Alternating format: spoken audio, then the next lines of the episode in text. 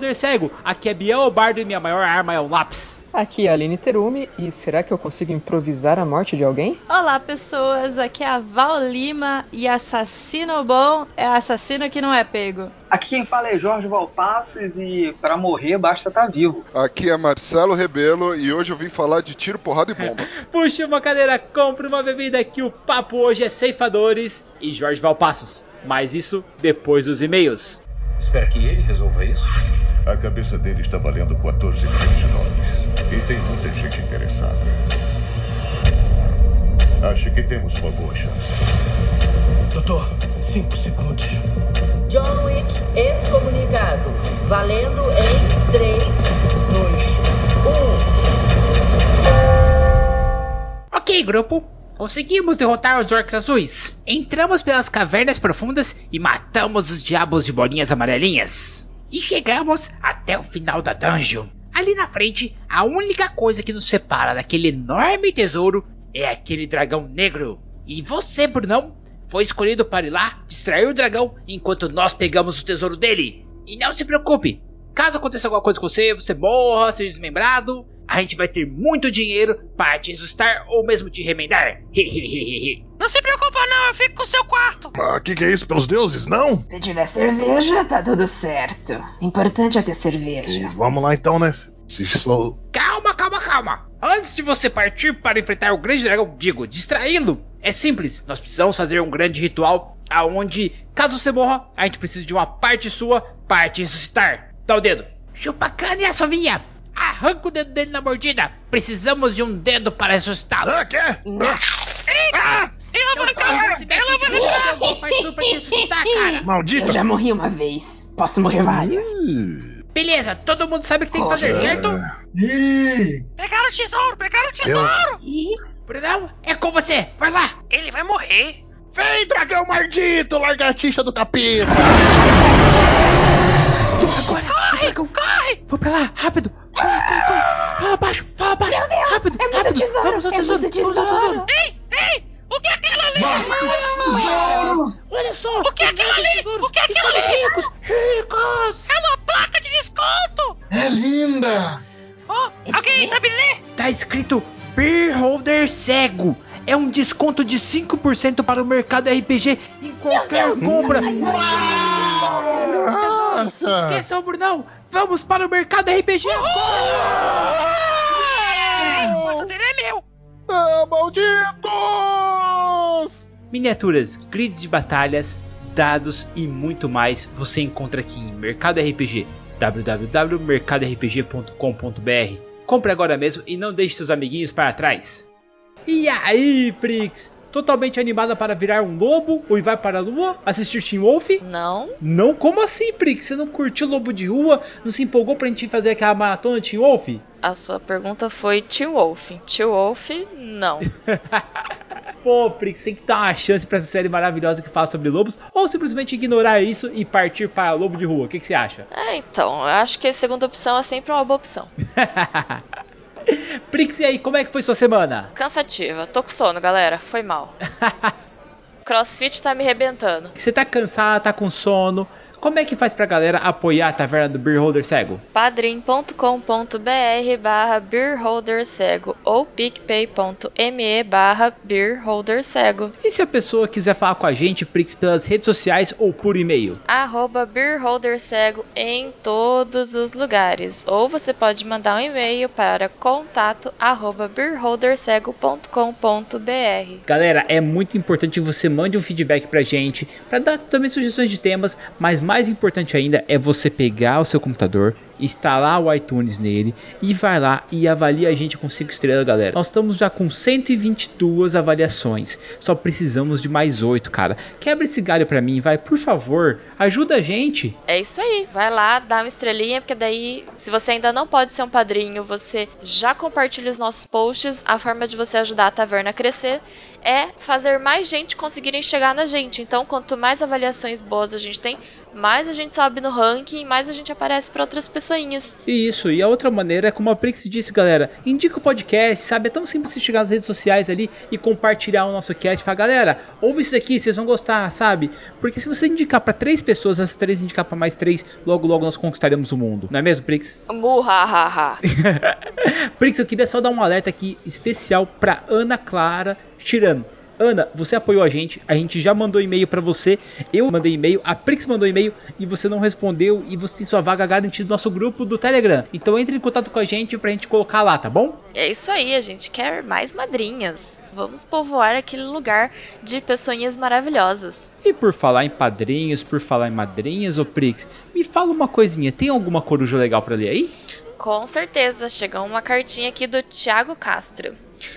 Fala galera do Beholder Cego, tudo bem com vocês? Espero que sim, tudo joinha, Thiago. Meus amores, gosto muito de ouvir os seus episódios, principalmente aqueles que vocês pegam um tema e durante o debate dão ideias para mestres e jogadores para jogos e personagens. E com esse contexto, venho pedir a opinião de vocês e de qualquer especialista que tiver à sua disposição para dar-me ideias quanto a três seriados. Creio que dariam três episódios muito bons. E com vocês na liderança não tem como falhar. Os seriados são Carnival Row, Night Flyers e Drácula. Esse último até pensei em não ser apenas sobre o recém-Drácula da Netflix, porém uma combinação de, dos três Dráculas. A animação Castlevania, o recente da Netflix, o clássico de Bram Stoker. E se não for abusar demais, peço se poderiam também sugerir quais seriam os sistemas mais indicados. Espero ansioso pela resposta, principalmente na forma de podcast. Aquele abraço, Thiago Castro. Cara, Carnival Row vai rolar certeza. Night Flyers, nunca ouvi falar. Drácula é um tema que a gente com certeza vai abordar em algum momento também. Ó, só dando dica só, Thiago. De Castle Frankenstein dá pra você narrar tanto o Carnival Row como o Drácula, que eu acho bem legal. Tá? Agora o Night Flyer seria bacana a gente colocar um Starfinder na parada aí, ou até mesmo um Cthulhu, pra gente envolver alguns mistérios da série aí.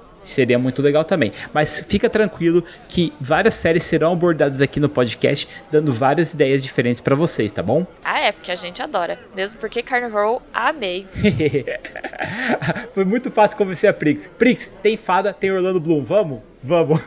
Yay!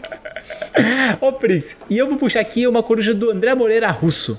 Ele manda assim: Fala pessoal, ainda estou nos primeiros 20 minutos, mas já mandei pro meu Kindle o livro Lobo de Rua. Deve ser muito bom e quero devorar ele e vai para a lua. Bem-vindo ao clã do Team Wolf, cara. É isso aí, André. Mas mesmo sem ler, e lembrando que vocês estão devendo um programa sobre de preferência com o André Bianco, vamos por ele para criar um quinto conjunto, um universo paulistano brasileiro e um sistema de RPG.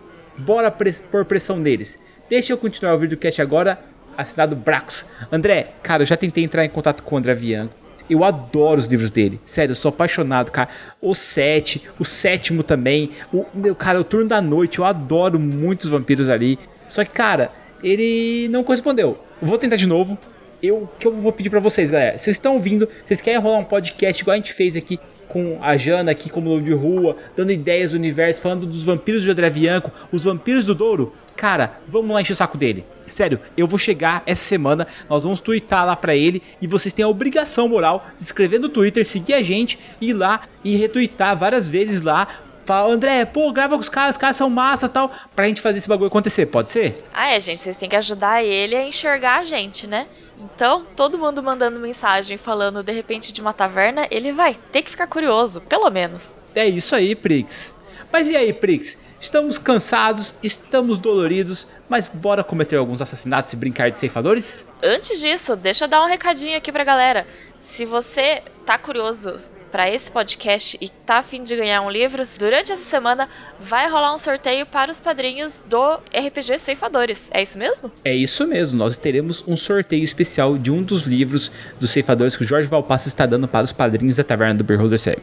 Se você, por um acaso, não é padrinho ainda, meu amigo, 10 reaisinhos, cara. Vai lá no PicPay agora, rapidão, que dá tempo de você participar do sorteio. Então você tem até domingo, dia 26, para entrar no, no, grupo dos nossos padrinhos e participar desse sorteio. É isso aí, galera. E aí, Prix, bora cometer o assassinato? Ai, meu Deus do céu, eu tenho que matar agora? Sempre. Então, bora pro cash. Esse não sou eu cumprindo meu destino. Busca Wesley Gibson. Esse não sou eu seguindo os passos do meu pai. Nenhum resultado. E com certeza esse não sou eu salvando o mundo.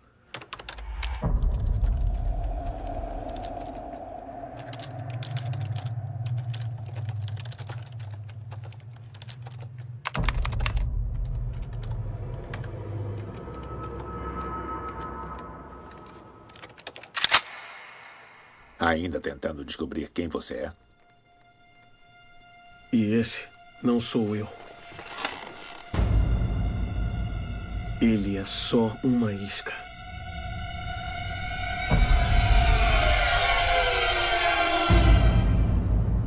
Ai, droga. Esse sou eu assumindo o controle do Sloan, fraternidade, da Janice, de relatórios de faturamento, teclados ergonômicos, de namoradas traidoras e melhores amigos mentirosos. Esse sou eu, retomando o controle da minha vida. O que você tem feito da vida?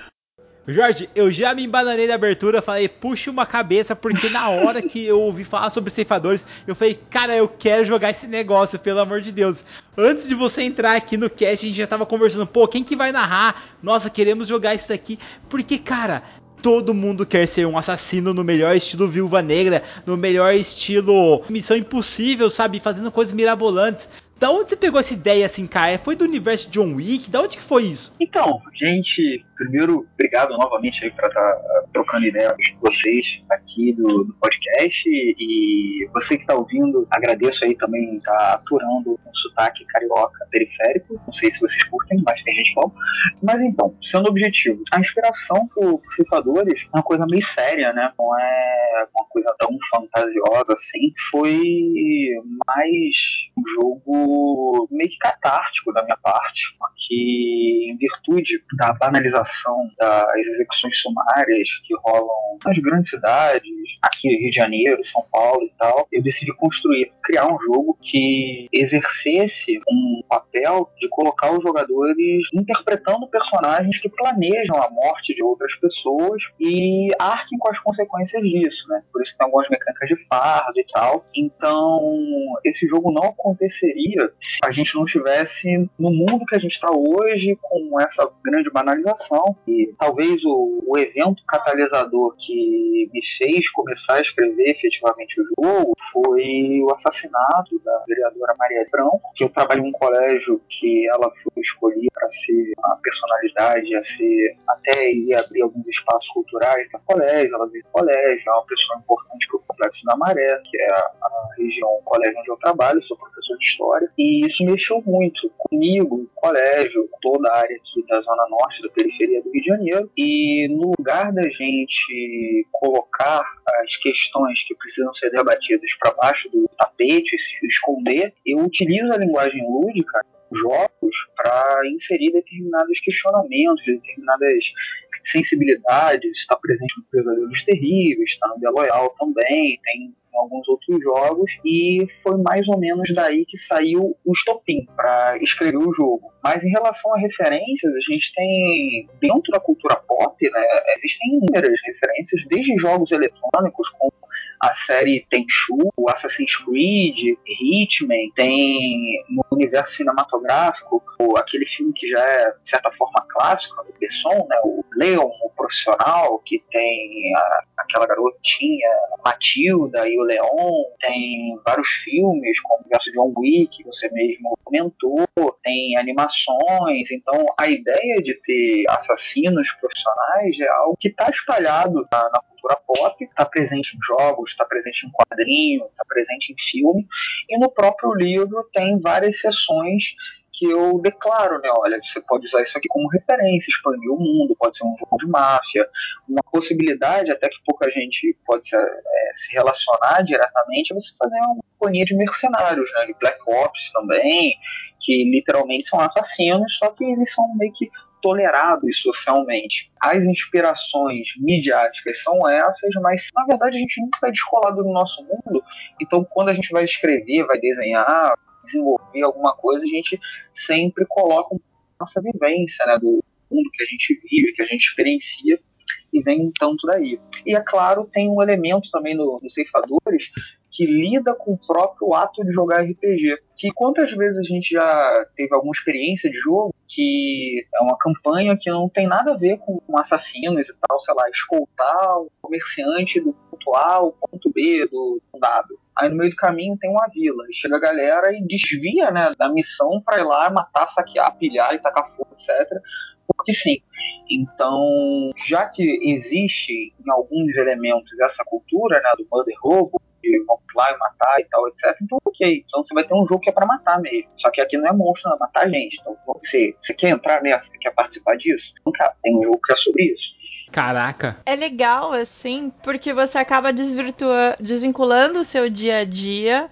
E aí você deixa de ser aquela pessoa certinha. E aí você passa a ser uma pessoa inteligente, metódica, você vai ser movido pela razão, você vai ter um alvo e você não pode mais ser sentimento, assim. Então você tem um alvo específico e você vai até o final para conseguir. E aí isso pode ser movido por uma curiosidade, por uma ausência de sentimento, pode ser movido por uma vingança que te colocou nessa vida. É fantástico. E talvez isso pode ser movido por uma crença muito fundamentalista, isso pode ser movido por um ideal ultranacionalista, isso pode ser movido várias coisas que a gente tem também aí no nosso mundo hoje, de pessoas se convencendo que agredir o outro é melhor porque tem uma ideia, a ideia dele é que tá certo e o resto do mundo tá errado. Isso também acontece. Pois é, quando eu dei uma lida né, no sistema, eu não eu comprei o livro, mas ainda não chegou o meu livro, deu para ver realmente essa pegada muito de você tentar pegar essa banalização da violência, né, que existe em variados sistemas, então a gente lida com vida e morte. Ah, então agora eu vou matar o rei porque o rei não me interessa mais. E a gente trata isso no RPG de uma forma até bastante banal, né? E a banalização da violência também no nosso cotidiano. E aí uma mudança, né, de ponto de vista. Então, ok, agora vocês então estão aqui para matar mesmo. Mas quais são as consequências reais disso? Porque a gente não costuma lidar com essas consequências nos outros sistemas, né? Então, ah, eu matei o rei, eu não tenho remorso, eu não tenho pena, eu não, não tenho nada assim. Ah, o que, aconteceu? Agora então a guarda tá atrás de mim. Bom, agora essa é a minha consequência. Mas e o, o, o, íntimo, né, da pessoa? Parece, né, pelo que eu li, muito essa pegada do jogo. Isso, nossa, foi no central que o Ceifador é um jogo que ele não é um jogo heróico, né? Ele é um jogo trágico, que ele parte de uma perspectiva totalmente assimétrica. Grande parte dos jogos de RPG tem no narrador, no mestre do jogo, aquele jogador que é responsável apresentar os desafios e, eventualmente, nesses desafios, conseguir ferir ou incapacitar os personagens dos jogadores.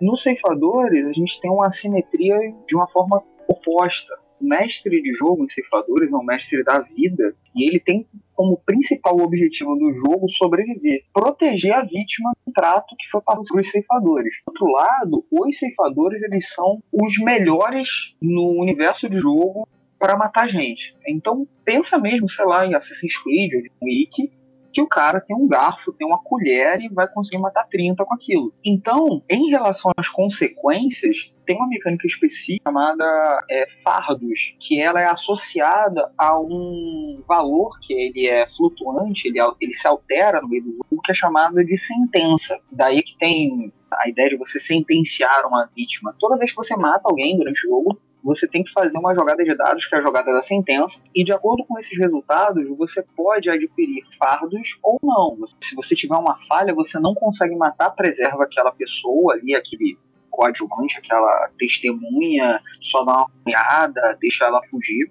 Se você tiver um problema ou sucesso, tem quatro margens né, de acerto, né, falha, problema, sucesso e crítico, se você tiver um sucesso ou um problema, você consegue executar aquela vítima, mas você adquire um fardo. E esse fardo, ele pode aproximar o seu personagem, né, o seu ceifador, a perda de controle, ele vira efetivamente um sociopata, alguém que não tem mais controle sobre seus instintos e fica uma besta assassina, inclusive até matando os seus colegas do enclave da morte, ou seja, os outros assassinos, ou ele começa a uma jornada de questionamento do que ele está fazendo. Eu matei, mas eu fiquei com remorso, algo nesse sentido. Você pode adquirir até três fardos antes de perder seu personagem, e é um jogo que é extremamente letal, você não confere dano a um inimigo. Se um ceifador acerta um ataque, ele deseja matar, ele mata. Ele pode adquirir até três ferimentos antes de morrer, mas se um outro ceifador atacar um ceifador, ele automaticamente morre também. Se ele acertar um ataque, se um ceifador virar no meio da partida e falar, ó, oh, quero pegar uma faca e acertar esse meu colega aqui de enclave que ele descumpriu algum trato, algum sentido, o outro jogador ele vai tentar, ele vai fazer ali uma determinada jogada, se ele falhar, ele morre automaticamente. A ideia dos fardos, inclusive, é um, é um medidor não apenas da degeneração psicológica, da, da humanização do seu personagem, mas ele vai conferir uma dinâmica, sobretudo quando joga uma campanha. Porque é comum que você adquira duas partidas ou três, uns um ou dois pontos de fardo. Você consegue limpar, entre aspas, o seu fardo, ou seja, acabar com isso, utilizando pontos de experiência. Então você vai ter que gerenciar entre melhorar as capacidades do seu personagem ou remover aqueles meio que traumas, aqueles pesos, aquelas mortes que ele carrega nas costas. Sendo que quando você remove os fardos, você volta a ser uma pessoa sem sentimentos, né? Um, bem frio e tal, etc., no final das contas você é um cara que fica mais bitolado na sua ideologia. Então isso não significa necessariamente que você está fazendo o seu personagem progredir, você está levando ele de volta à insensibilidade. Então, se você sim tem um jogo de ação, um jogo com aventura, combate super rápido, coisas bem missão impossível, explosões e tal, mas tem um downtime, né? O término da partida, com a dos últimos dados, faz com que você vire e fale assim: caramba, eu fui extremamente eficiente, eu sou um monstro. Ou, caramba, terminei todo quebrado, com várias, é, vários questionamentos, eu dei a ser algo mais humano, mas eu tô vendo que minha carreira como ceifador está terminando, justamente por isso. Então tem esse, esse dilema que é moral e também ético. Ele é um jogo que é muito sobre a tragédia, mas é um jogo de tragédia sem ser é lento, né? Um jogo rápido, com muitas questões de dinâmica do jogo. Mas ele é aquele jogo que quando você termina a partida, você, caramba, o que, que aconteceu aqui? E é por isso que tem até alguns procedimentos específicos para você sair com segurança ali da experiência. Normalmente tá falando de pessoas que matam outras e às vezes são situações até bastante violentas, tem é, pessoas degoladas, né, ele tem tortura, tem coisas nesse sentido nas partidas. Caramba, cara. Eu não sei se foi proposital, Jorge, mas a impressão que me dá de você falando do sistema é que no, no, decorrer da evolução dos personagens, o RP vai ficando cada vez mais intenso, né? Porque por mais que ele vá limpando os fardos com os pontos de experiência e tudo mais, é, no RP aquela morte ficou, né? E marcou ele de alguma forma. Então, o legal é que quanto mais íntimo o jogador tiver do personagem, mais intenso vai ficando o RP dele, né? Com certeza. E ainda tem um outro elemento que é o seguinte: é o posicionamento também do jogo, né? Que se eu tô vendo que tem um cara que ali matou 30 crianças, ele saiu dali, isso aqui é apenas uma terça-feira, tem sim isso, mas o próprio personagem tem a questão do roleplay, de você responder ficcionalmente a tudo que aconteceu mas existe também aquela situação que é, caramba, eu estou junto a outras pessoas que são tão monstruosas, são tão complicadas quanto eu, ou até mais. Será que não é melhor para mim mesmo eu sair dessa, que vai chegar uma determinada hora que esse cara vai virar e vai cortar minha cabeça sem nenhum problema porque ele tá fazendo isso com todo mundo? Ou será que não é esse cara que tá super fora do controle, que a gente não tem que silenciar ele, acabar com ele antes que ele acabe com a gente? Então, é, a ideia do conflito entre a vida e a morte, ela gera algumas situações que são situações que normalmente em outros RPGs, e isso é uma coisa comum de acontecer quando você vai criando mais poder, que é aquela situação de, ah, aquele cara pode ser perigoso se ele se aliar aos inimigos, então será que ele está nos traindo? Isso se a gente pensar que são um grupo de quatro três, sei lá, mais assassinos, fica muito mais agudo, né? Que literalmente, se eu der as costas esse cara não for minha cara, ele me mata. Então, como é que eu vou lidar com isso? É um jogo complicado de, de definir agora, até porque ele, esse jogo quase não aconteceu e foi parto para acontecer, porque eu me, me emocionei muito, fiquei muito mal na escrita dele, abandonei o projeto, tirei da gaveta, botei de volta. Ele aconteceu porque tinha que acontecer, mas é um jogo que durante as campanhas, os testes, que eu não fazia só um one shot, as campanhas, a gente via muito isso. E se não fosse toda a partida ter, ó, isso aqui é um jogo, trato social e tudo direitinho, podia gerar situações muito complicadas. E, e faz parte do jogo, inclusive, você matar outro personagem. E, em outros RPGs, isso seria uma coisa, pô, o cara foi absurdo, ele matou meu personagem e tal. Nos ceifadores, como tem essa questão do aspas, PVP ser parte das regras do jogo, é, isso tem que ser muito bem trabalhado para não ter aquela aquele gosto amargo, aquele gosto azedo de pô, o cara acabou com o meu jogo. Em uma das, uma das experiências durante os testes, o rapaz que teve o personagem morto, uma jogadora, ele virou e falou: pô, você fez uma coisa certa, porque os jogadores eles não veem quanto que os outros têm de fardo. E esse cara que foi morto, ele já tava com dois, ele tava com mais um para perder o controle e virar uma máquina assassina.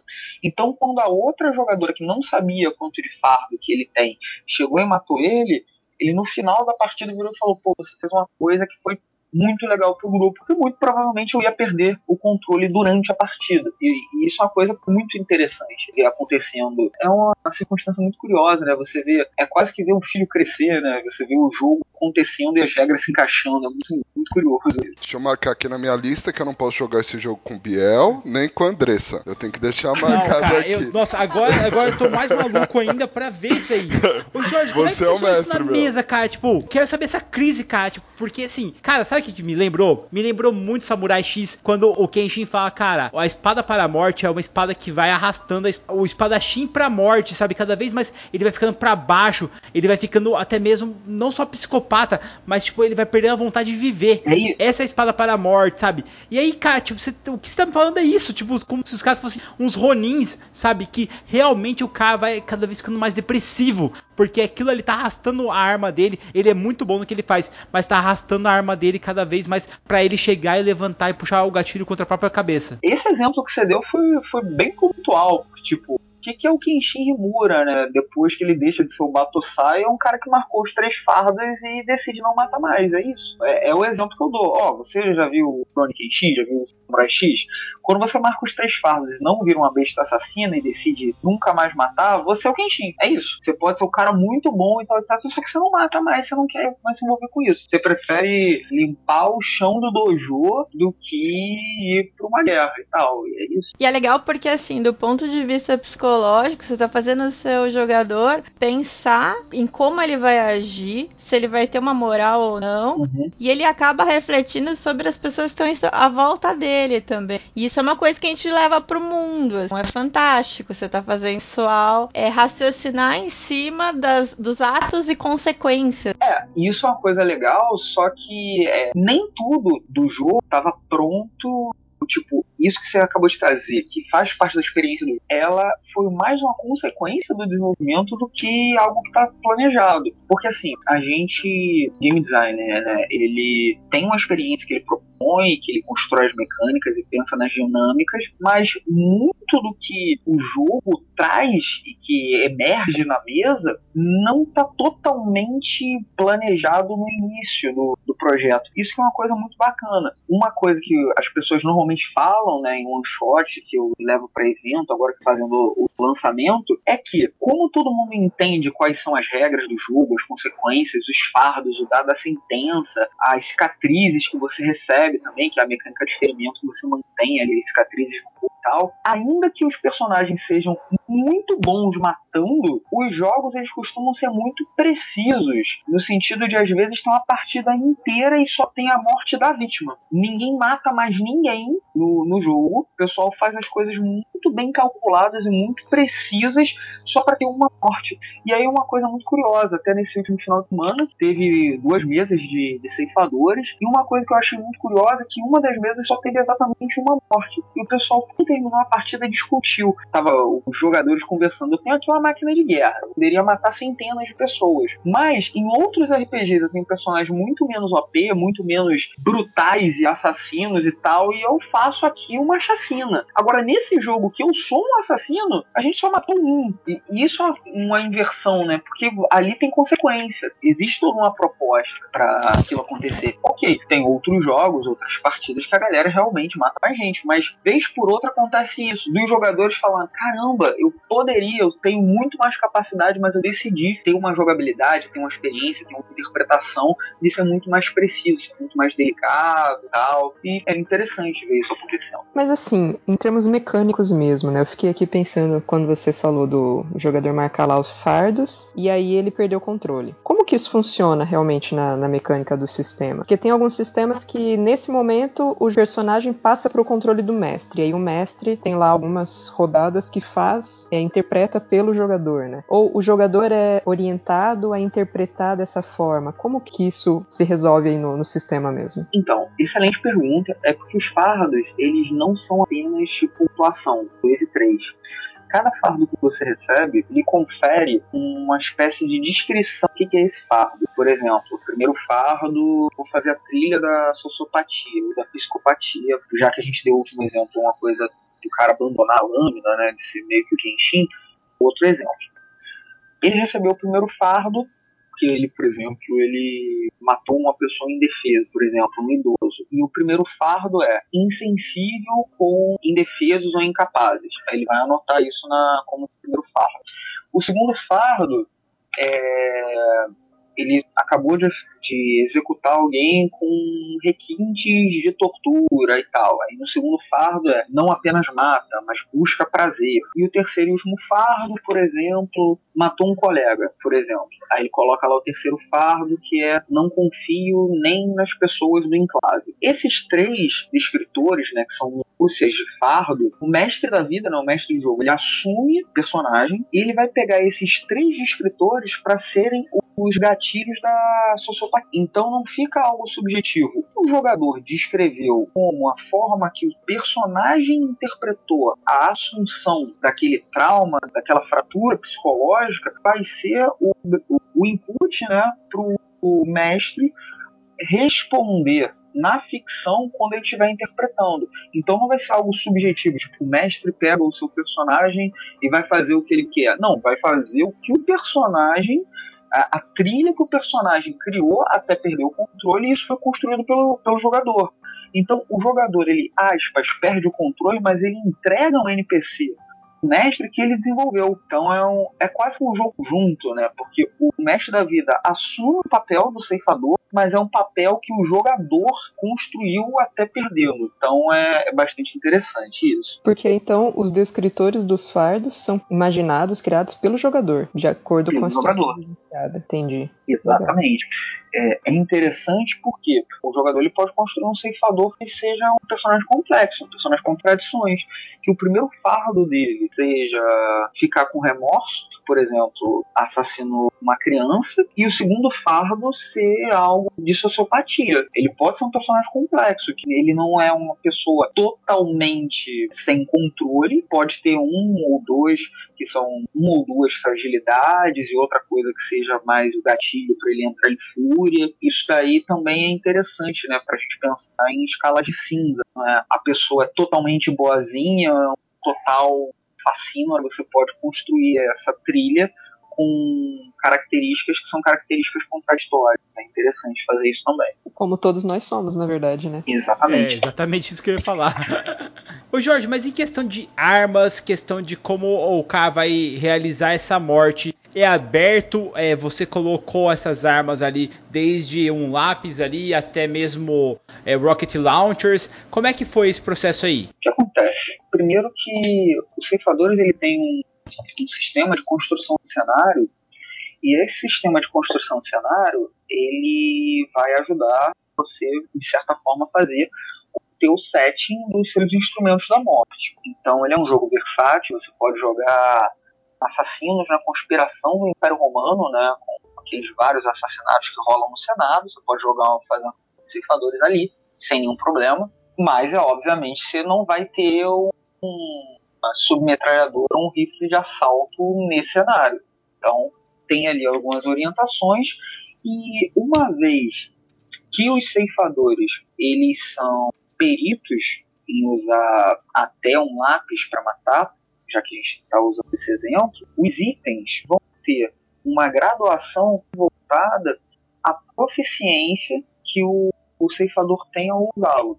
E essa graduação vai de 1 até 3 pontos. Isso significa que eu posso utilizar recursos para ter uma faca, e essa faca seria uma 3 pontos de recursos, vai dar mais 3 pontos na determinada rolagem de dados. Mas esses 3 pontos não significa que é uma faca melhor mas que eu sou uma pessoa que sei usar essa faca melhor que uma pessoa qualquer. E essa questão do uso de armas é algo interessante também, que as missões de execução elas normalmente têm alguns, alguns requisitos. E esses requisitos eles podem bloquear o uso de algumas armas, por exemplo. Digamos que você receba com assassino, seu clave da morte, uma missão que é uma missão para que uma pessoa, por exemplo, da nobreza no século XVII tenha uma morte, mas seja uma morte que é considerada uma morte natural. E aí você, sei lá, no século XVII já tinha arma de fogo rudimentar e tal, não tinha ainda arma de repetição, então você não vai poder utilizar o seu bacamarte para ter uma morte natural. Às vezes até mesmo uma asfixia com travesseiro é mais que um envenenamento e tal. Então, é interessante pensar nisso, porque, por exemplo, um moderno, um jogo de guerra, como a gente falou Black Ops, tem uma arma mais potente, até hoje mesmo tem, tem drone, né? Você pode ter isso, isso vai ser fantástico, né? Para você vitimar alguém à distância, se operar e tal, mas tem dadas circunstâncias que isso não vai funcionar. Por exemplo, tem algumas das missões que tem, ó, tem que ser algo espetacular, então explodir um prédio, meio dirigido por Michael Bay, né? Tal, sabe? Então é, é Não, isso. É que eu fico pensando, por exemplo, tipo, o Falcões da máfia, que era o da o lá, que os, os caras pegaram o local onde ele ia passar com o carro, e como nenhum mafioso é muito de física, eles simplesmente chegaram e falaram assim, galera, pega daqui até lá, uns 100 metros, e enche de dinamite e taca o foda-se, tá ligado? Aí eu fiquei pensando, o jogo é, favorece quem tem uma marca registrada, por exemplo, a Val é a assassina dos venenos, ela pega e sempre vai ali com a faquinha e tal. Ele lida muito bem com isso, ele vai construir um assassino com assinatura, com coisa bem ar arquetipo, e isso também favorece o jogo coletivo, porque você pode construir vários planos. Por exemplo, ah, tem que matar a pessoa tal. Aí a gente tem uma equipe, uma pessoa que, sei lá, é bom em veneno, a outra pessoa que é atirador de elite e tal, vocês podem se dividir e criar vários planos. Se isso aqui der errado, vai para esse, vai. E é interessante que haja também meio que essa assinatura, porque dependendo da campanha, vocês podem construir renome, né? Se vocês estiverem jogando um assassino, aspas, freelancer, né? Vocês vão querer ser reconhecidos. Então, tipo, ó, isso aqui foi um trabalho do enclave tal, porém meio que essa assinatura e tal, essa coisa desse jeito. Ah, mas aí é fácil. Por exemplo, o Marcelo, quando ele for matar uma pessoa, o cadáver vai ter as marcas de choro, como se tivesse chorado da morte. A Aline, por exemplo, vai ter um monte de pelo de gato e uma foto do gatinho assim mostrando a bunda, tá ligado? Em cima da cama. A Val, eu tô pensando ainda, mas eu acho que o cara vai estar com abraçado no livro de serial killer, sabe? E dentro da página uma rosa assim do enterro do cara. Uma parada assim, entendeu? Vai ter uma marca anatômica ali. Não, e também é aquilo, né? Dependendo do, do set, né? Dependendo do cenário, isso pode dar um roleplay muito bacana. Vamos pensar em alguma coisa, sei lá, século XIX, vitoriano. Vocês mandam uma carta pro cara que vai ser vitimado, sabe? Você tem três dias, posso assim. Vocês podem construir todo um cenário.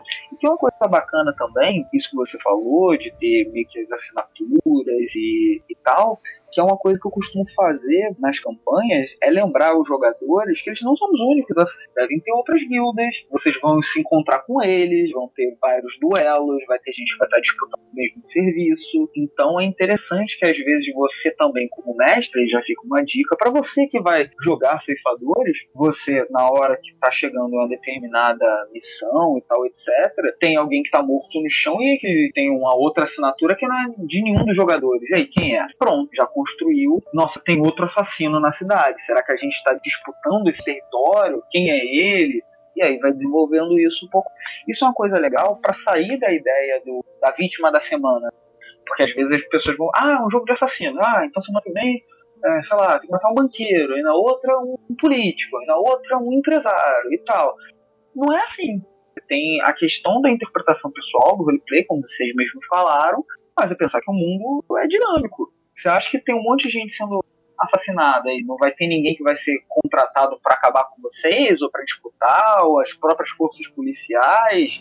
Então, é nesse ponto que eu queria chegar. Porque assim, vamos supor que nós chegamos e a gente tinha que matar um figurão ali que ele é, meu, um traficante foda que ele tá travando as operações ali e tá zoando uhum. tudo. E aí, a gente chega para matar o cara, só que quando a gente chega para matar lá, tá o cara morto com um monte de pelos de gatinhos pela e a foto a, a marca registrada da Aline ali. E a Aline é nossa brother, ela tá na nossa guilda, cara. Não foi ela que matou, ela tá junto com a gente. E de repente, uma galera rival contrata assassinos para vir atrás da gente, para se vingar pelo cara morto. Isso. Isso tem essa mecânica no jogo aí de tipo, a gente tem que correr e contra o tempo para se livrar, tem os contratos. Porque eu fiquei pensando, falei, cara, nossa, deve ter uns asilos, ou, tipo, uns santuários onde ninguém mata ninguém, deve ter as guildas, o Jorge deve ter feito ali as máfias ali e tal. Você pensou nisso? Como é que é que foi isso? Então, aí? tem mecânicas para isso, tem uma mecânica bacana que é justamente essa que é a da jogada da execução. Porque durante a partida, você não vai matar o seu alvo. Você vai ter um alvo, mas o jogo ele começa com os assassinos recebendo né, a, a missão, ou mais do que uma, isso também é uma coisa super legal. Quando você está numa campanha, o mestre criar três,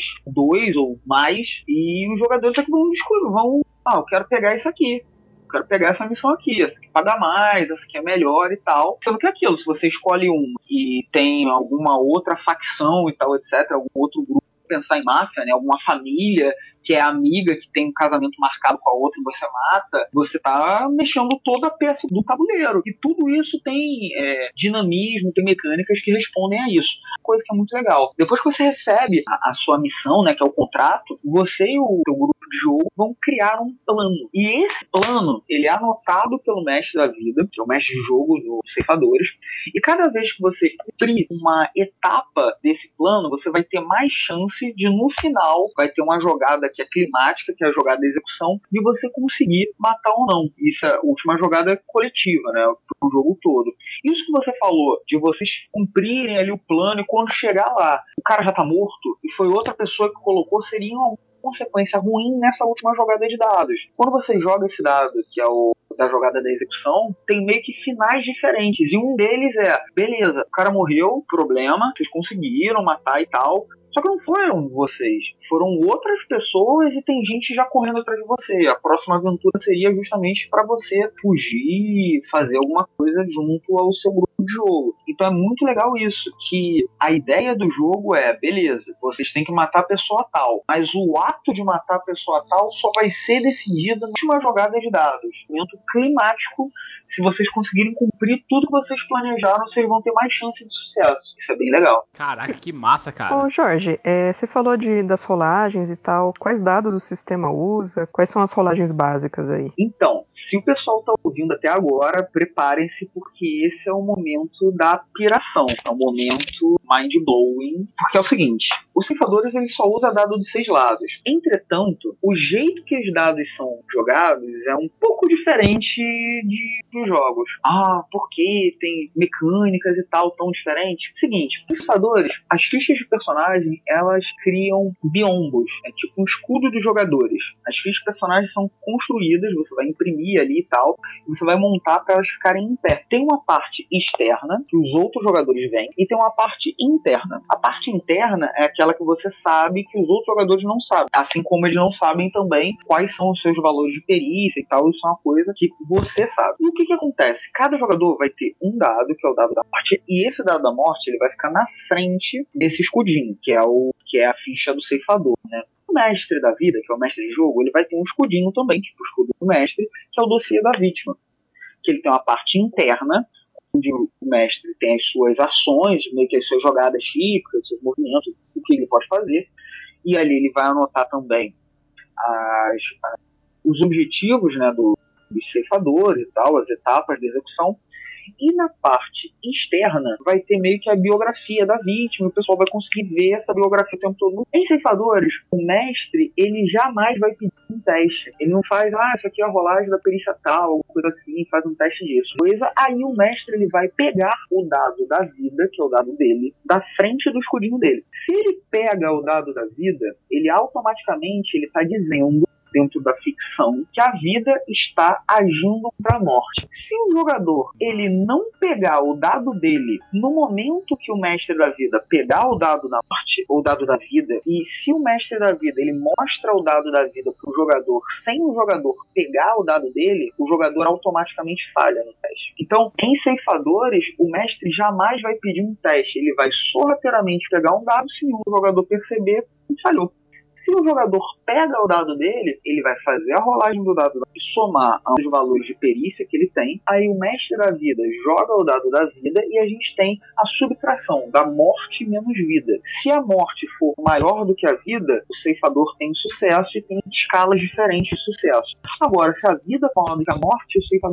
E é um jogo que todas as jogadas de dados são essa disputa entre vida e morte. Ou seja, é excelente para você evitar que seu jogador fique no celular a sessão toda, né? Porque ele não vai querer perder É, de vista que você pegou o dado. se o jogador, sei lá, se ele voar muito no jogo, ele vai falhar em todas as jogadas. Tem uma mecânica, que é uma mecânica de aposta, que é o seguinte: em determinadas circunstâncias, tem algumas condições, ou o jogador ou o mestre da vida, ele pode fazer uma aposta e alterar um resultado de uma jogada. Por exemplo, o jogador acabou de ter uma falha, só que ele está em condição específica, aí ele aposta contra o mestre da vida. O mestre da vida, ele vai jogar o dado atrás do escudinho, atrás do biombo dele, você é da vítima, e o jogador vai dar um chute. Se o jogador acertar o chute, ele altera totalmente o resultado. E o mestre da vida tem essa jogada também, que é de aposta em outras condições, que se o jogador acabou de tirar um sucesso, ele pode, em determinadas circunstâncias, utilizar a mecânica de apostas, aí o jogador joga o dado atrás do seu biombo,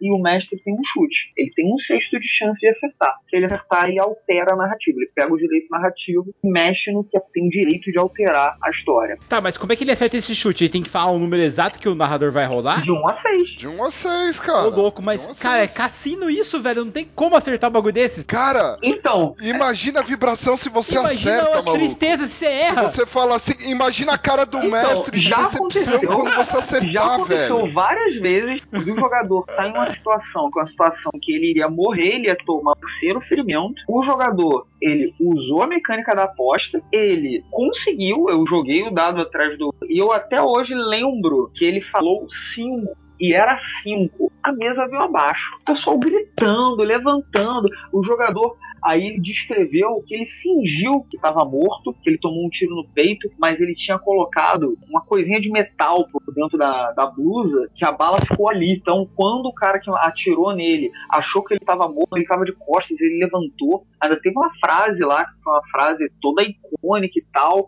Ele colou a pistola atrás da nuca e falou: Você precisa de mais para acabar comigo. E acabou. Foi, foi muito. Massa. Foi muito bom. Foi Eu, eu tô arrepiado já, velho. essa expectativa toda, né, que tem muito a ver com o jogo de olhar, né? Você tá o tempo todo olhando pro dado, pra ficha, de um olhar pra expressão do outro, tem mecânica de blefe. Tem muito a ver com essa coisa da suspeita, né, do todo mundo ser assassino e tal. E isso veio quando eu fui desenvolver a experiência, né, estética, eu desenvolvi na mesa, né? O jogo ele foi planejado antes da- mesmo da mecânica, projetei ele como ele seria na mesa, os componentes, porque eu saí de uma experiência lúdica que todo mundo já teve. Todo mundo já jogou alguma vez no podcast, provavelmente você jogou também, quando era mais novo tal. Um jogo que era um jogo de assassino que você matava outras pessoas piscando o olho. Todo mundo conhece esse jogo? Aham. Cara, veio na minha cabeça na É, hora que você aham. tava falando do Exatamente.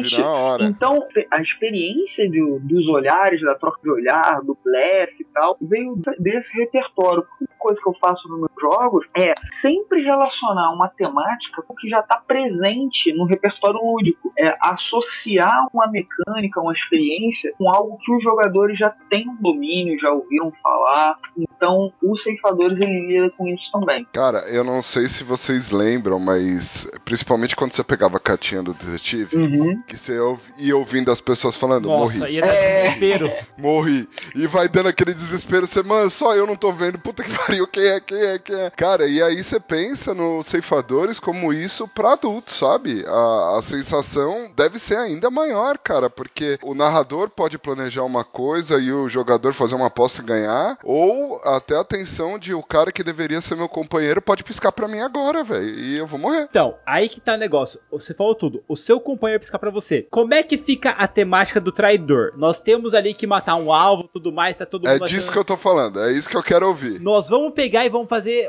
o assassinato de todo mundo junto ali, todo mundo vai ganhar a grana, o butim ali do assassinato. Só que o Marcelo, como é sem vergonha, vai lá, mata e antes da gente matar e foge. Jorge, como é que funciona isso? Essa traição, essa fuleiragem aqui. Então, depende muito do, do cenário. Por exemplo, se a gente estiver pensando em assassinos que são autônomos no cenário contemporâneo e tal, muito provavelmente, se tem um traidor e ele mata uma pessoa, esse cara ele tá fora do jogo, no sentido dos outros jogadores é, não quererem mais fazer nenhum trabalho com ele e provavelmente na próxima partida ou nessa mesmo, se o pessoal concordar, fazer uma caça contra ele. E isso gera um elemento de drama que é um elemento interessante, que é o que? Beleza, a gente tem um traidor, mas isso acontece com muita, com uma certa recorrência em um jogo que é mais contemporâneo e que tem esse tipo de abordagem, que é o seguinte, beleza, eu sou um traidor, eu matei a pessoa tal. Vem alguém para falar comigo. Eu vou tentar convencer essa pessoa, a gente dividir só nós dois e nós unirmos as forças para acabar com os outros. Então é possível que haja facções diferentes num grupo de jogo. Começa, sei lá, cinco jogadores, aí depois, dentro desses cinco jogadores, tem um grupo de dois, contra um de três. Isso pode ocorrer. Agora, dependendo do cenário. Vamos pensar, por exemplo, um jogo de samurai, tragédia samurai, ou sei lá, ninja, alguma coisa assim. Ter um traidor ali é fazer com que você perca, sei lá, honra, coisas assim que fariam de você um párea. Sei lá, um samurai sem mestre, sem daimyo. Seu mestre foi assassinado, tipo, você tá, falhou em proteger ele, sabe? É, aí você vai virar um Ronin, o cara que é meio párea, que tá fora do, do enclave da morte, né? Que é o grupo de jogo. Então depende muito do contexto. Tem situações que é tipo o pessoal mais livre e tal, que essas divisões podem ocorrer. Agora tem outras, por exemplo, se for uma questão de assassinos que tem meio que uma determinada ideologia religiosa, uma pessoa que chega e mata um aspas, irmão de fé. Esse cara vai ser excluído, a não ser que ele mate e depois vá até a sede e convença que o outro, que é um herege, sei lá, infiel, alguma coisa assim, aí é o outro que vai ser considerado como, olha, foi um sacrifício. Depende muito do contexto. O fato é que os ceifadores ele considera o jogo entre os jogadores, as disputas e até gerar facções e intrigas como algo que é inerente à experiência. Tipo, é muito comum que haja traições, que haja pessoas que têm interesses diferentes e ali o, o grupo de assassinos vai ter que se resolver. Olha, a gente senta aqui de redivide isso, ou abandona esse contrato, faz outro pra gente não ter que se matar, ou então a gente faz um duelo aqui, quem sobreviver continua. E nesse duelo, aí os jogadores eles podem falar que não vai ser até a morte, só o ferimento, coisa assim. Isso eles podem fazer sim. Cara, eu tô vendo o potencial nesse jogo que eu só vi no War, velho. Imagina você chegando pra jogar ceifadores, você é o mestre. Aí você chega pro fulaninho e fala, fulaninho, vem cá, preciso falar com você. E passa uma missão pra esse cara separado. Aí chega pro outro da mesa fala, fulaninho, agora é sua vez, vem cá que eu quero conversar. E aí você vai fazendo isso com todos, e aí no final você dá uma missão pro grupo. Mas na real, o, o grupo também tem seus interesses próprios. E aí você não sabe se o cara tá sendo pago pra te matar também. Então, é justamente por isso que a ficha dos ceifadores é um bidon combo tem uma parte interna que é de notas que é justamente para isso, para os outros jogadores não saberem o que, que realmente você está querendo, quais são as questões, quais são seus objetivos. A ideia é justamente isso. Eu estou revelando para os outros o que eu me permito revelar, mas eu tenho minha própria agenda, eu tenho meus próprios interesses. Esse é o jogo da minha vida, cara. Eu preciso agora. Não, é o jogo da jogar sua isso morte. agora. Pra você jogar ceifadores, você tem que ser inteligente, esperto, você tem que ser bom ator. A sorte vai ter que estar ao seu lado e você tem que desconfiar de todo mundo e tentar não trair, co- não trair os coleguinhas. É tipo fazer um, é um poker, né? É um poker RP. Total! Eu preciso dividir essa história, que eu, nossa, eu até coloquei lá, lá no Twitter. Nossa, a última vez que teve uma partida de ceifadores. Quatro críticos da menina? É, é absurdo isso. Não, chega jogador e fala assim: ah, não, mas poxa, eu não tenho muita sorte e tal. Pô, gente, vamos jogar e tal. Ela nunca tinha jogado esse jogo, já tinha jogado. Ok. Ela teve uma sequência de quatro sucessos críticos em sequência, um atrás do outro, assim. Tipo, eu tentava fazer alguma coisa contra, sabe? E, e não conseguia. Chegou um momento que eu peguei o dado e tal, o dado da vida, mas assim, sem nem acreditar. E, já, e foi, sei lá, o segundo ou terceiro crítico e teve mais um, foi o quarto. Eu falei assim, gente, o que que acontece?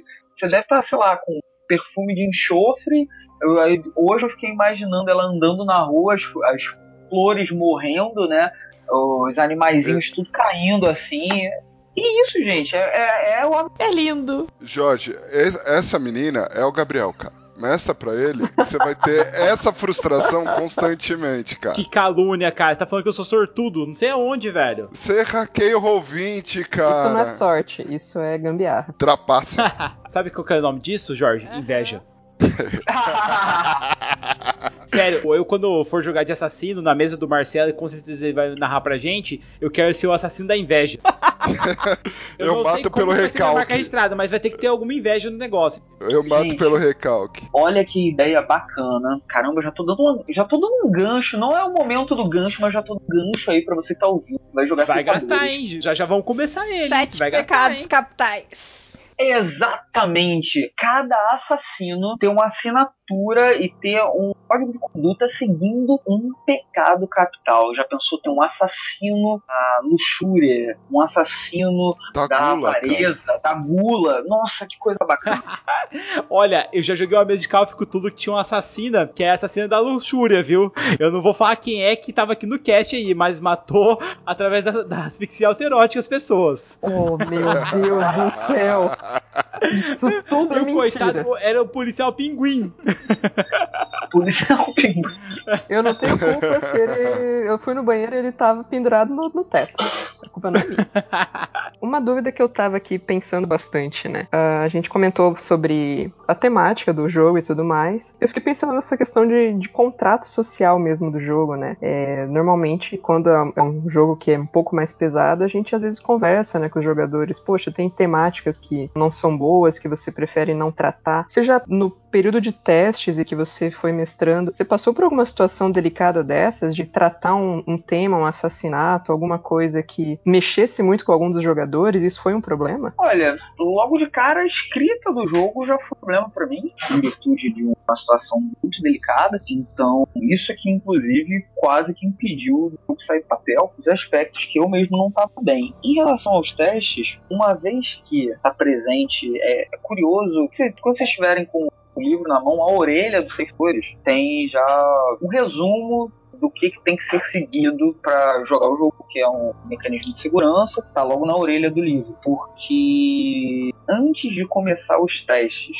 eu fiz toda uma pesquisa em cima tanto de assassinato, violência urbana e tal, para escrever o jogo de uma coerente, li bastante coisa sobre sociologia da violência quando eu fui para os testes, eu já estava com as regras de segurança para imersão, para saída de prontas, e não tive, durante os testes, antes do jogo ser publicado, nenhuma situação delicada em virtude de uma grande preocupação e antes de começar a partida e tal, seguir todos os passos. E isso está bem explícito no livro do jogo, quais os passos que devem ser seguidos, inclusive pós-jogo ter um debate, ter um momento de mais descontração, de conversar sobre o que aconteceu e antes também deixar claro os elementos, utilizar também ali a carta X. Mas, apesar de não haver nenhuma experiência assim, nada mais delicado que foi desconfortável para hoje, teve uma experiência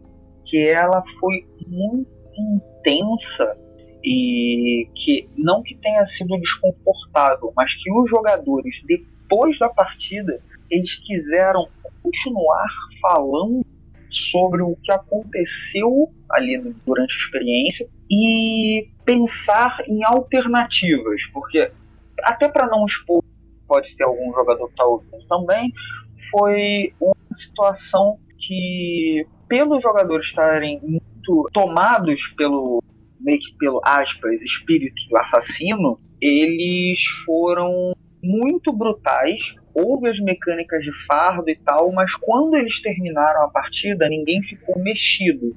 Mas os próprios jogadores viraram e falaram assim: pô, vamos ter que conversar, porque aquilo ali que aconteceu naquela sala, naquela cena, acho que a gente não precisaria fazer desse jeito. A gente poderia fazer de outro jeito, e acho que isso ficou gráfico demais, desnecessário, sabe?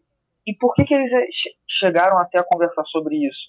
Que eles notaram que eles podiam fazer o que eles fizeram, mas isso não estava concordando com o que eles estavam construindo para os personagens deles até ali. Tipo, até aquela cena eles estavam conduzindo a partida de um determinado jeito, quando chegou em uma determinada circunstância, eles fizeram quase que um torture porn em jogo, jogos mortais, desnecessário.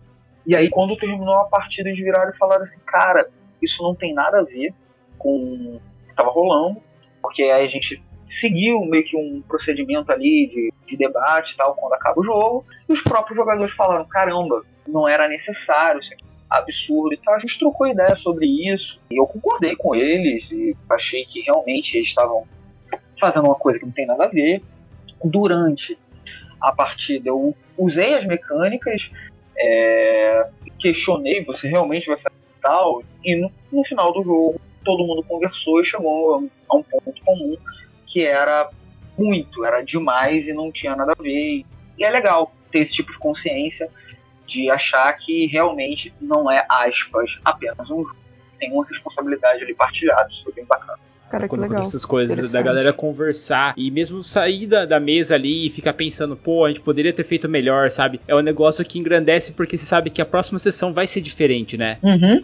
Mas é, é, é, aquilo. É um jogo sobre violência, não é um jogo sobre assassinos. É um jogo que logo no contrato social o pessoal sabe que mata gente e tal. E é justamente por isso que não pode ser um negócio do furar o olho de uma pessoa random aqui também, sabe? É justamente por isso que você você tem tanto poder, mas tanto poder, que você tem que virar e falar assim, pô, peraí, posso usar isso em quais situações? E foi legal que o pessoal chegou nesse ponto, nesse, nesse denominador comum, assim, e debateu, foi legal. Mas sabe, trocando ideia com vocês, eu penso muito nessa responsabilidade da galera que tá jogando. Porque, tipo, não há trava. Você pode jogar o jogo com o seu grupo, se tá todo mundo partilhando daquela ideia de fazer assassino e tal tem problema nenhum. Mas o problema, e aí é que eu até tá no livro, você usa o entretenimento para você, meio do jogo, afetar alguém. Se você tá jogando os ceifadores meio pra zoar um amigo, tipo aquilo que a gente conversou de tipo matar o outro, só para matar o outro, não tem nada a ver com o meu roleplay, não tem nada a ver com a minha missão, não tem nada a ver com, com cenário, não tem nada a ver só porque é fácil matar o outro, sabe? Fazer um bullying dentro do jogo, cara, vai jogar outra coisa, não vai jogar nada, você meio que não tá pronto pro convívio social, sabe? Só tá só sendo chato do rolê. Não seja esse cara. E aí, Jorge, aonde nós podemos comprar ceifadores? Porque eu tenho certeza que quem ouviu esse podcast tá querendo comprar agora, cara. Cara, ceifadores, ele ainda tá no preço promocional aí nos primeiros meses, né? Você pode adquirir ele por meio da AVEC Editora, só procurar AVEC Editora e ceifadores, vai chegar direto lá no marketplace da, da AVEC. Mas eu sei que você que gosta da Amazon e que deve ter lá o frete grátis lá atrás, sei lá, gosta Isso, isso mesmo, porque daí ele ajuda a taverna junto, cara. A melhor coisa do mundo. Aí, pronto. Você pode ir na Amazon, ainda tem aqueles combos legais, porque os outros dois livros, o Pesadelos Terríveis e o Arquivos Paranormais, que tem episódio aqui no podcast, dá uma pesquisada e tal, vai ter algum link e tal sobre Arquivos Paranormais, que é um jogo de investigação. Esses outros jogos E é uma sacanagem de jogo, galera. Você interpretar o Coabra não tem preço, meu amigo. Não conheceu outro mundo por querer. A flor tem que ser de cerejeira e o homem tem que ser coabra. Que ser isso. E aí, se você pegar lá pela Amazon, tem aqueles combos, né? Você pega dois, três livros, sai mais barato, não tem frete e tal. O Arquivos Paranormais já está lá também. Então, na VEC Editora e na Amazon. E aí, pô, mais, mais fácil do que a Amazon, não tem como. E se você for do Rio de Janeiro, pode mandar mensagem pro Lampião ou pra mim, que eu tenho alguns volumes também. Você pode ir em algum evento aqui no Rio de Janeiro, que eu costumo ir, aviso e tal. E você pode adquirir direto comigo também, que eu faço um autógrafo, essas coisas. Pergunta, Jorge, você vai estar na diversão offline autografando os livros ou não? Novidade exclusiva para você que está aqui ouvindo o podcast. Eu estarei em diversão offline e também estarei na Perifacom. São dois eventos que vão. Nossa, que massa! São dois eventos que vão rolar em São Paulo. Isso não foi anunciado nem mesmo nos canais do Lampião. Então é exclusividade para vocês. Tá participando da Perifacom e dos ceifadores fazendo lançamento, sessão de autógrafo e a Perifacom preparem-se que vai ter uma mesa grande aí, vai ter um negócio especial, mas só é, procurar os livros lá da Evec Editora, tanto na Perifacom quanto no Diversão Offline. Diversão Offline a gente vai fazer lançamento, autógrafo, tudo direitinho, vai ser fantástico. Se vocês puderem ir ao Diversão Offline, quem não foi, é o maior evento de jogos, tabuleiro e RPG, e esse ano está num espaço, sei lá, seis vezes maior do passado, um lugar gigante, e pra ser incrível. Esse ano tem a gente, galera. Vamos lá, vai ser divertido pra caramba, cara. A gente vai estar uniformizado, vai ser bacana a gente tietando o Jorge lá. Vai ser bacana. Talvez a gente até faça alguma coisa especial. Aí eu tô imaginando vocês, né? Tipo um carimbo, né? Carimbando as pessoas. Aí quem não for carimbado sem desculpa. aí o carimbo. agora. Aí o carimbo é o logo dos ceifadores, caveira assim, vendida no meio, é o carimbo. Nossa, que massa, cara. Jorge, e agora eu vou começar por você a dicas da estrada. A ideia é você dar um gancho qualquer de aventura que os ceifadores poderão utilizar na sua campanha ou mesmo one shot. Qualquer aventura, vai lá. Então, essa aqui vai ser um gancho de aventura, exclusivo pra vocês. No livro tem vários, mas esse aqui é bem diferente. Cara, o gancho de aventura é super simples, é super tranquilo, de exploração espacial. Vocês fazem parte de uma espécie de agência de segurança privada. Já tem vários planetas que são já estão terraformados, tem colônias, grandes espaçonaves que estão migrando toda a galáxia e tal. E vocês parte de um grupo, né, uma espécie de guilda, que é de mercenários, que são literalmente caçadores de recompensas. Só que são caçadores de recompensa que não tem de capturar, são caçadores de recompensa numa pegada meio curado vivo ou morto, sabe? E a campanha é basicamente de vocês pegando missões para acabar com grandes bandidos espaciais que fazem tráfico de armas, coisas nesse sentido. Tem diferentes colônias e diferentes planetas, cada qual paga ali um determinado preço, vocês são meio que mercenários, tem ali a sua nave e vão lá para acabar, para vitimar os maiores bandidos do espaço, claro que vez por outra, vocês também fazem serviços para piratas espaciais, matando um general, facilitando a base de algum planeta, algo nesse sentido, porque vocês têm exatamente um eixo de moralidade vocês apenas fazem os serviços dos quais vocês são pagos. As expansões são várias. Uma que é a mais simples é Cowboy Bebop. Se vocês gostaram dessa experiência, eu quero ver na mesa de vocês uma campanha de assassinos com exploração espacial. E agora vamos complicar. Val, é com você. Então, né, complicar mesmo. Eu já ia pegar essa mecânica e jogar para uma coisa bem nacional, sei lá, missão de matar o traficante na principal favela do estado e aí, como agentes assassinos, eu ia querer alguém infiltrado na política, o outro na polícia, o outro é um avião do traficante, ia trazer uma coisa para nossa realidade. Fazer uma pegada meio Brasil como estamos. Massa, muito bom mesmo. Marcelo, vou dar essa colher de chá, hein? Vou deixar você antes da Aline. Vai, vai dar uma aliviada dessa vez. Cara, eu gostei demais da proposta do sistema. E eu tô com uma ideia aqui que tá martelando desde que o Jorge começou a falar, cara. Seguinte, tempos atuais, uma coisa que vai ser importante para essa aventura, galera, é que por meio de um celular ou qualquer coisa que os personagens consigam ver em real time, eles vão recebendo as missões. Então eles vão lá, tipo, sei lá, o, o Tinder das missões, sabe? Vai lá, eu quero essa, essa eu não quero, tal, tal, tal, e vai aparecendo os alvos que eles têm que escolher. E eles são membros do o enclave deles, já tem certa fama, já tem alguns inimigos e etc.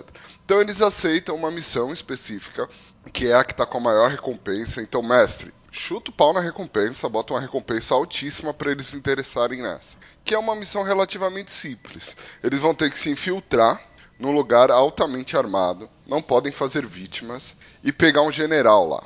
Então vamos falar que eles vão ter que entrar numa base do exército e matar um general. O esquema, galera, é deixar a mesa rolar. Deixa a galera criar vários planos para tentar infiltrar sem ninguém perceber e tudo mais e tal, tal, tal. Deixa a galera pirar nisso e faça ser difícil.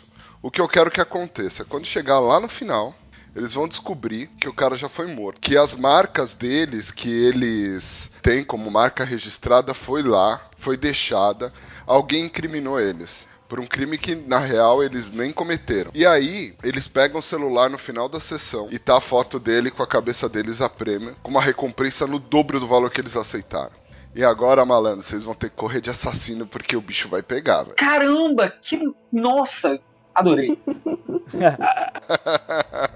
Eu fiquei aqui pensando uma mistura aí de assassinos que tivessem algum tipo de código, né, ético, moral, talvez nesse caso religioso vinculado. Eu não sei se vocês, se todos os ouvintes ou eram vivos nessa época ou se lembram, mas em 90 e alguma coisa teve uma seita no Japão que soltou gás sarin no metrô e matou uma galera e rolou todo um problema, né? E essa seita, ela tinha lá um cara que, que eles seguiam, tinha alguns ensinamentos, e durante muito tempo eles acumularam bastante armamento, tanto armamento químico, biológico, é, armas mesmo, né? De, e cometiam alguns crimes que depois que conseguiu ser vinculado à seita. Então a minha ideia era uma coisa mais ou menos assim: os, os personagens todos fazem parte dessa seita e eles são assassinos vinculados a isso. Uma das coisas que se falava dessa seita é que quando a pessoa tentava sair dela, tipo, passou um tempo lá, putz, não era bem o que eu queria, era muito difícil sair, a pessoa sofria ameaça, membros da família dela eram sequestrados e coisas assim. Então não sei se daria bem certo para uma one shot ou talvez já uma campanha, uma mini campanha mais pro final, mas um dos, dos personagens está ali acumulando os fardos dele e chega um ponto em que talvez ele decida sair disso. E aí eles recebem uma missão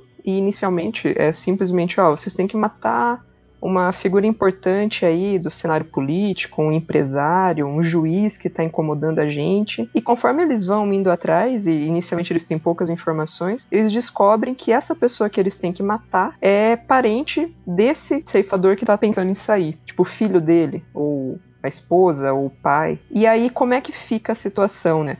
Todo mundo, os demais vão aceitar, porque eles ainda estão vinculados a essa conduta ética da seita. É, eles não vão fazer isso, o cara vai despirocar e ele mesmo vai acabar matando. Então a ideia é colocar muito em xeque a lealdade dos personagens a o enclave dele, a essa seita, e talvez uma lealdade familiar, de relacionamentos aí.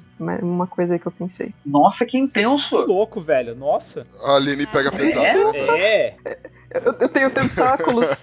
meus tentáculos saem da, das orelhas, desculpa, gente. Ó, oh, sabe só, os caras pegam e tem a missão de matar um arqueólogo que ele está voltando de uma expedição no Cairo. E eles vão lá e matam, então o negócio tudo mais. Só que dois dias depois, em vez de aparecer nas notícias que o cara foi assassinado, o cara tá chegando em Los Angeles normalmente, como se nada tivesse acontecido. Eles falam: Meu, peraí, a gente matou o cara, a gente tem a prova aqui. Eles olham, tá lá o cara morto nas fotos dele, só que o cara tá ali vivo. Eles vão lá de novo e fazem essa mesma coisa.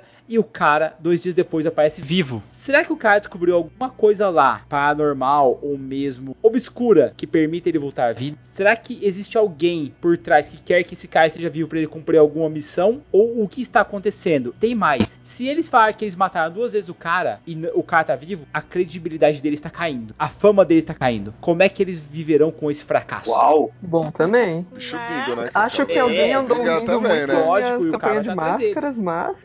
Eu tô querendo jogar, eu não tô ouvindo porque eu quero jogar. Eu espero o convite ainda, eu tenho um grupo pronto já. Eu Eita, já coloco o. Jorge na jogada.